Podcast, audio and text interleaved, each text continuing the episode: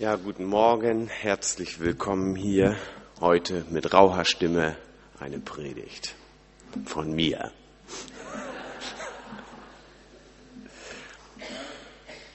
Der Gott des Friedens aber, der den großen Hirten der Schafe aus den Toten heraufgeführt hat, durch das Blut eines ewigen Bundes unseres Herrn Jesus Christus, vollende euch in allem Guten, damit ihr seinen Willen tut, indem er in uns schafft, was vor ihm wohlgefällig ist, durch Jesus Christus, dem die Herrlichkeit sei von Ewigkeit zu Ewigkeit.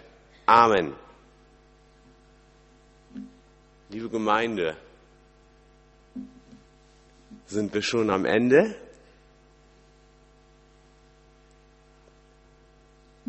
Haben Sie das gehört, was ich vorgelesen habe? Das hört sich doch irgendwie wie ein Segen an, oder? Und der Segen kommt am Schluss.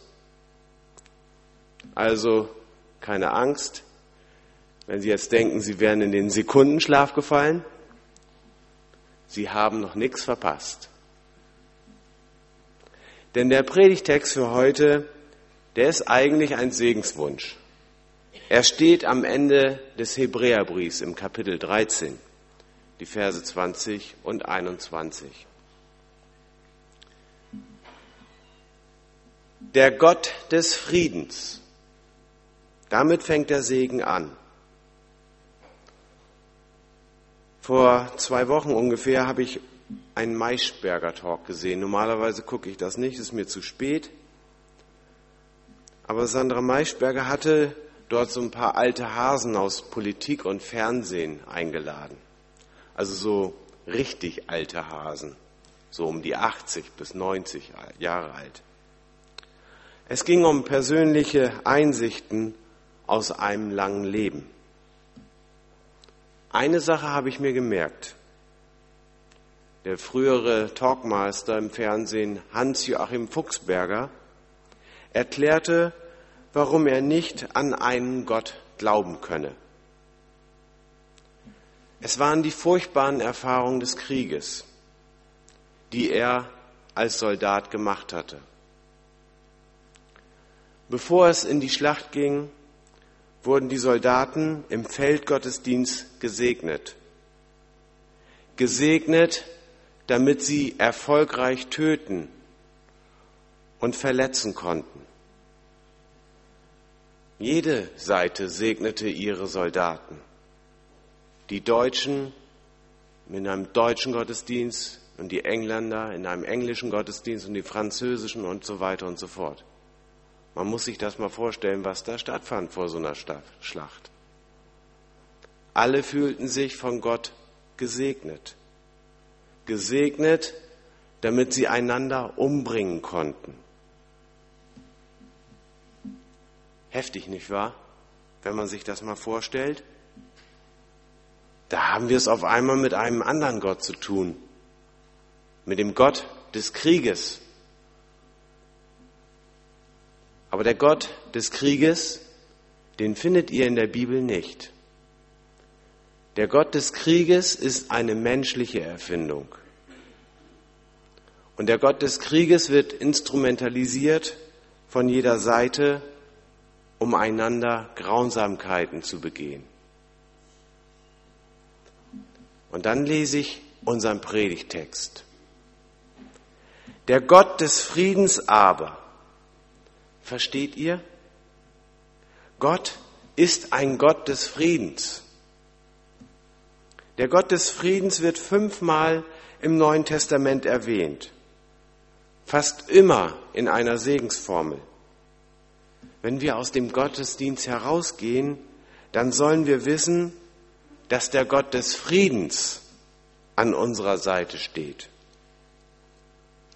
Manchmal frage ich mich, warum Gott nicht klarstellt, dass wir gewisse Dinge mit ihm nicht machen dürfen?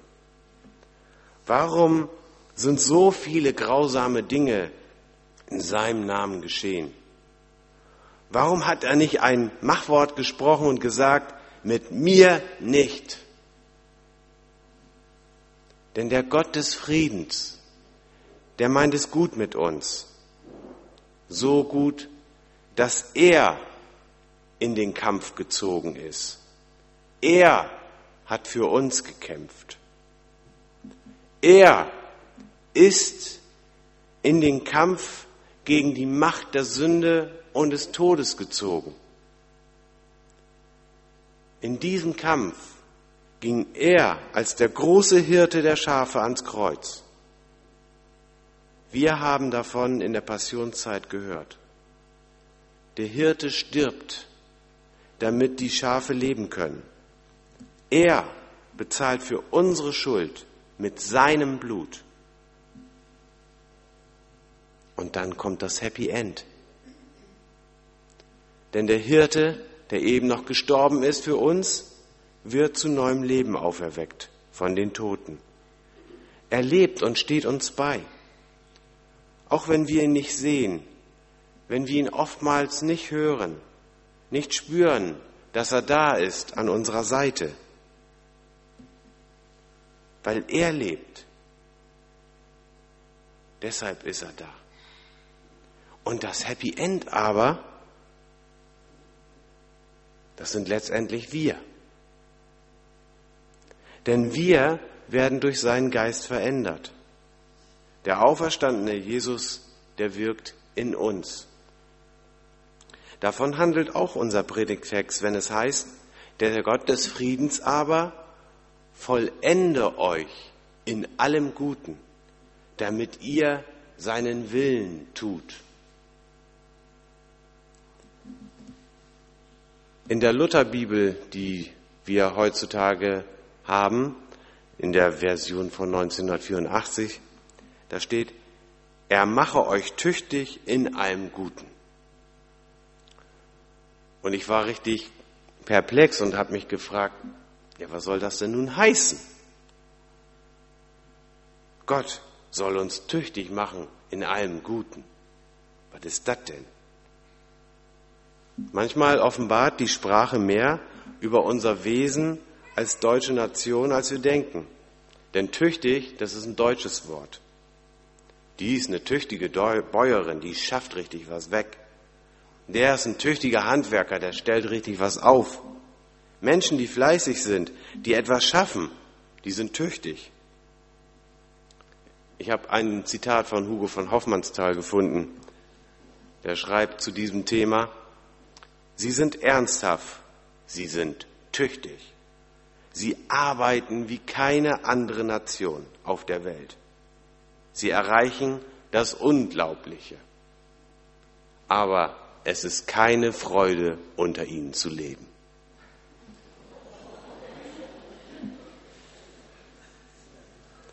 Oder ein anderes Zitat von Thomas Niederreuter. Der Engländer hat den Sport erfunden, der Deutsche die Körperertüchtigung.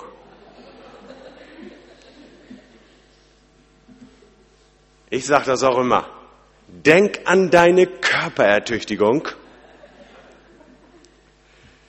Ja, wie nüchtern ist das denn? Sport, da ist Leben drin, da steckt Leidenschaft drin. Körperertüchtigung, das meint ja wohl eher, der Körper muss fit gemacht werden und in Schuss gehalten werden, funktionsfähig für die tägliche Arbeit. Wer von euch macht denn regelmäßig Sport oder geht in ein Fitnessstudio? Niemand.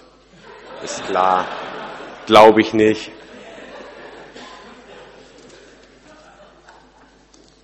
Also, dann will ich mal bekennen, seit Herbst letzten Jahres gehe ich auch in ein Fitnessstudio, weil man mir gesagt hat, du musst was tun, damit äh, der Schmerz in deiner Schulter weggeht. Und weil man mir schon öfters mal gesagt hat, und man kann das immer wieder lesen, dass man so ab 40 wirklich was tun sollte, denn die Muskelmasse nimmt ab und wir werden schwächer und schwächer. Also gehe ich in ein Fitnessstudio. Aber frag mich mal, ob mir das richtig Spaß macht. Also, das ist für mich wirklich Körperertüchtigung. Im vollen Sinne. eine Pflichtübung. Du musst. Wir Deutschen können das richtig gut. Etwas tun, ohne dass es wirklich Spaß macht.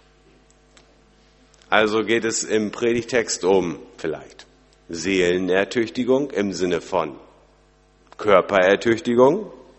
Er mache uns tüchtig. Also er mache uns tüchtig. Das ist ja sowieso ein bisschen komisch, ne? Entweder man ist tüchtig oder es ist nicht. Aber wie soll man jemand tüchtig machen? Ehrlich, ich kann mir aus diesem Satz keinen Reim machen. Übrigens, wenn man ein bisschen weiter in die äh, Lutherbibeln vor dieser Übersetzung schaut, ein bisschen weiter, so 300 Jahre zurück, dann sind wir in der Lutherbibel von 1545, die habe ich zumindest im Internet gefunden, und da steht drin, der mache euch fertig in allem guten Werk zu tun, sein Willen. Und genau das habe ich erwartet.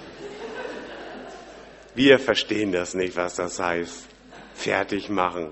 Wir kennen fertig machen nur als einen Rauf. Nein, das ist gar nicht damit gemeint. Er macht euch fertig. Ich sage euch mal noch eine andere Bibelübersetzung. Die Elberfelder Bibel übersetzt meines Erachtens sogar ganz richtig. Gott vollende euch in allem Guten. Es geht also um uns, genauer um unsere Vollendung. Da fällt einem doch ein Zitat aus dem Philipperbrief ein, nicht wahr? Philippa 1, Vers 6. Und ich bin darin guter Zuversicht, dass der, der in euch angefangen hat, das gute Werk, der wird's auch vollenden bis an den Tag Christi Jesu. Das schreibt Paulus an die Philipper. Ich bin darin guter Zuversicht, dass der in euch angefangen hat, das gute Werk, der wird's auch vollenden bis an den Tag Christi Jesu. Also, mir geht's ja häufig so, egal was ich anfange, ich muss eine Sache, die ich angefangen habe, auch zu Ende bringen. Sonst bin ich unzufrieden. Und Antje hat im letzten Urlaub ein bisschen sich gewundert, warum der Kerl von morgens bis abends im Garten rumwerkelt. Weil ich einfach Sachen zu Ende bringen wollte. Am liebsten erledige ich Dinge noch am selben Tag. Geht es euch vielleicht auch so? Etwas fertig machen? Ist doch toll. Der Segen zielt darauf ab, im Guten vollendet zu werden. Und nun frage ich euch die Frage, bist du schon so weit im Glauben vorangeschritten? Fühlst du dich denn schon im Glauben vollendet? Ja, wer würde das denn schon von sich selbst sagen? Viele geben zu, dass sie sich glaubensmäßig eigentlich gar nicht mehr weiterentwickeln. Sie haben das Gefühl, irgendwo stehen geblieben zu sein. Aber deshalb würden wir doch nicht sagen, ja, jetzt seid ihr am Ende, jetzt seid ihr vollendet. Aber genau dahin geht unsere Reise als Christ. Unsere Reise als Christ geht zu unserer Vollendung. Jeder Christ ist auf dem Weg zu seiner Vollendung in allem Guten. Nur deshalb können wir uns mit dem Willen Gottes auseinandersetzen. Nur deshalb können wir überhaupt daran denken, seinen Willen zu tun oder tun zu wollen. Gottes Willen zu tun ist etwas, das wir aus uns selbst heraus nicht tun können. Und wir müssen das auch gar nicht. Denn der Vollender unseres Glaubens, Jesus Christus, der wirkt durch seinen Geist in uns. Er übernimmt das Kommando und treibt uns an, Dinge zu tun, die wir aus uns selbst heraus nicht tun würden. Gottes Willen tun bedeutet in der Sprache des Hebräerbriefs Gott ein Opfer bringen. Ein Opfer bringen, das Gott gefällt etwas schaffen, was ihm Gott wohlgefällig ist. Etwas erreichen, das Gott annimmt. Mir kommt ein Bild in den Sinn. Sie kennen das bestimmt auch. Besonders Eltern erleben das ab und zu. Ihre Kinder malen ein Bild oder basteln irgendetwas Tolles. Sie haben eine tolle Idee und sind ganz stolz darauf, was sie abliefern. Und was tun wir als tüchtige Eltern? Wir sind natürlich ehrlich und sagen, also, das gefällt mir nicht. Also, da könntest du dir noch ein bisschen mehr Mühe geben. Das kann man noch viel schöner ausmalen, mein liebes Kind. Und übrigens, die Wolken sind nicht blau. Schau mal in den Himmel. Die Wolken sind weiß. Und das solltest du auch so machen. Und übrigens, die Menschen, schau sie dir doch mal an. Die sind keine Striche in der Landschaft. Nun gib dir doch mal bitte Mühe, mein liebes Kind. Mach das bitte noch mal, mein Schatz. Das war schon ganz guter Versuch. Nein, so reden wir nicht mit unseren Kindern. Niemand tut sowas. Wir freuen uns. Wir nehmen dieses Bild entgegen, egal wie es aussieht, egal was da drauf ist. Wir lassen uns das erklären, was da gemalt ist und sagen, das hast du wunderbar gemacht. Ich bin stolz auf dich.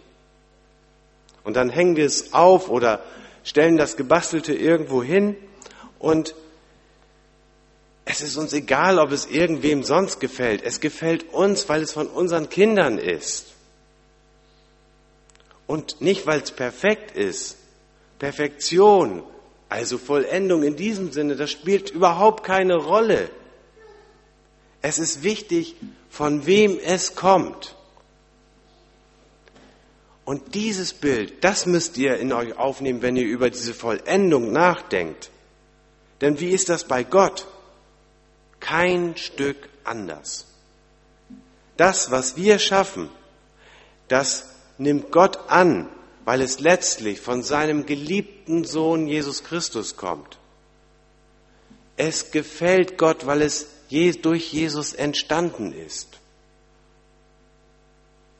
Jede Predigt, jedes christliche Lied, das wir singen, ob es uns richtig gelingt oder nicht, jedes Musikstück, das wir begleiten, alles, was wir tun in seinem Namen, alles das, wo wir Gott hinzuziehen, weil wir etwas versuchen, was uns vielleicht so auf dem Herzen liegt und wir manchmal auch gar nicht wissen, wie das anfängt, wie wir es wirklich vollbringen sollen und fertig machen sollen.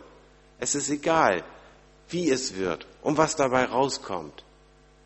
Gott nimmt es an als ein wohlgefälliges Opfer, weil es von ihm kommt, weil es durch ihn entstanden ist, weil Jesus sagt, ich habe mit diesen Leuten was anfangen wollen, mit dieser Gemeinde hier im Barmstedt. Jesus hat den Grund dafür gelegt. Es trägt seine Handschaft, was wir tun in seinem Namen. Und das, was wir tun, ist häufig weit entfernt von Perfektion. Es ist häufig weit entfernt von etwas, was tüchtige Handwerker schaffen. Das macht aber nichts, denn es kommt von Herzen. Es kommt darauf, darauf kommt es an. Gott nimmt es an, weil er uns, weil er uns so ansieht wie Jesus. Und das ist unsere Vollendung. Das ist das Ziel dieses Segens.